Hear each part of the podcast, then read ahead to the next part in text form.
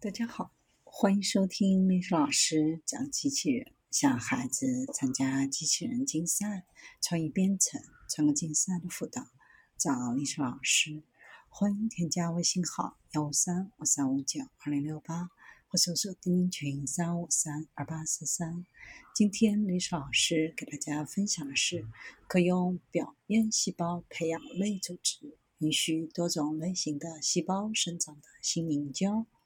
麻省理工学院的工程师与英国曼彻斯特癌症研究所的科学家合作，开发了一种新方法，可以使用健康的胰腺细胞来培养微小的胰腺复制品。新模型可以帮助研究人员开发测试胰腺癌的潜在药物，而胰腺癌是目前最难治疗的癌症类型之一。使用模拟胰腺周围细胞外环境的特殊凝胶。能够培养出胰腺的类器官，能够研究胰腺肿瘤与其环境之间的重要相互作用。与现在用于组织生长的一些凝胶不同，新的凝胶是完全合成、易于组装，而且每一次都能一致的成分来进行生产。可重复性是一个非常重要的问题。研究。界一直在寻找方法，对这些类器官进行更有条理的培养，尤其是控制微环境。新凝胶可用于培养其他类型的组织，包括肠道和子宫内膜组织。传统上，实验室使用市售的组织来源凝胶，在实验室培养皿中培养类器官。然而，由于最广泛使用的商业凝胶是蛋白质、蛋白多糖。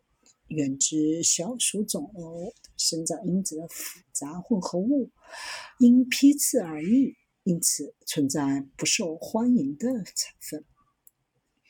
大约十年前，实验室就开始致力于研究一种合成凝胶。这种凝胶可用于生长上皮细胞，细胞与其他支持细胞一起形成排列在大多数器官中的薄片。开发的凝胶基于聚乙二醇，是一种常用于医疗应用的聚合物。它不与活细胞相互作用。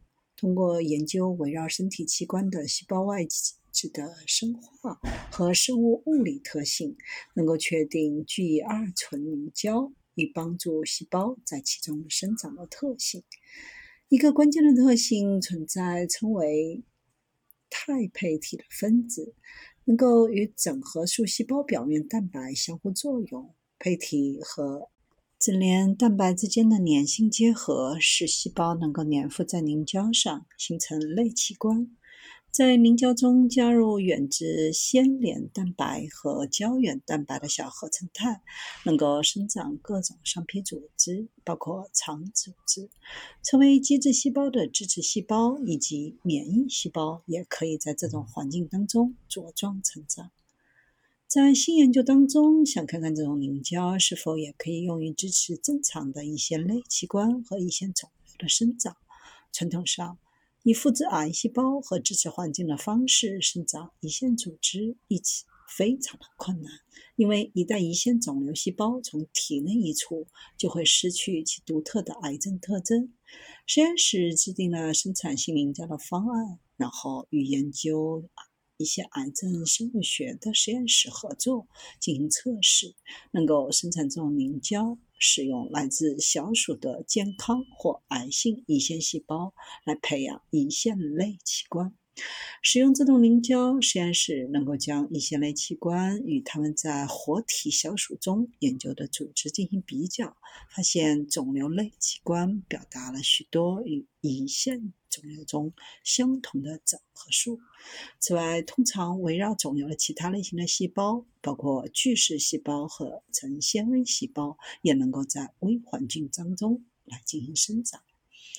可以使用凝胶从患者的胰腺癌细胞当中培养出类器官，也可以用于研究肺癌、结肠、直肠癌和其他癌症。这样的系统可用于分析潜在的抗癌药物如何影响肿瘤及其微环境。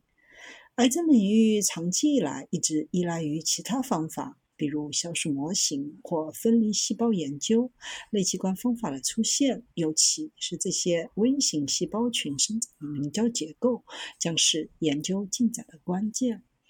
研究人员还计划使用这种凝胶来培养和研究子宫内膜异位症患者的组织。这种情况会导致子宫内膜组织在子宫外生长，导致疼痛，甚至导致不孕。新凝胶的优点，它是完全合成，可以通过将特定前体混合在一起，在实验室中轻松制造。研究人员已经为这项技术申请了专利。正在将其授权给一家可以商业化生产凝胶的公司来进行大批量生产。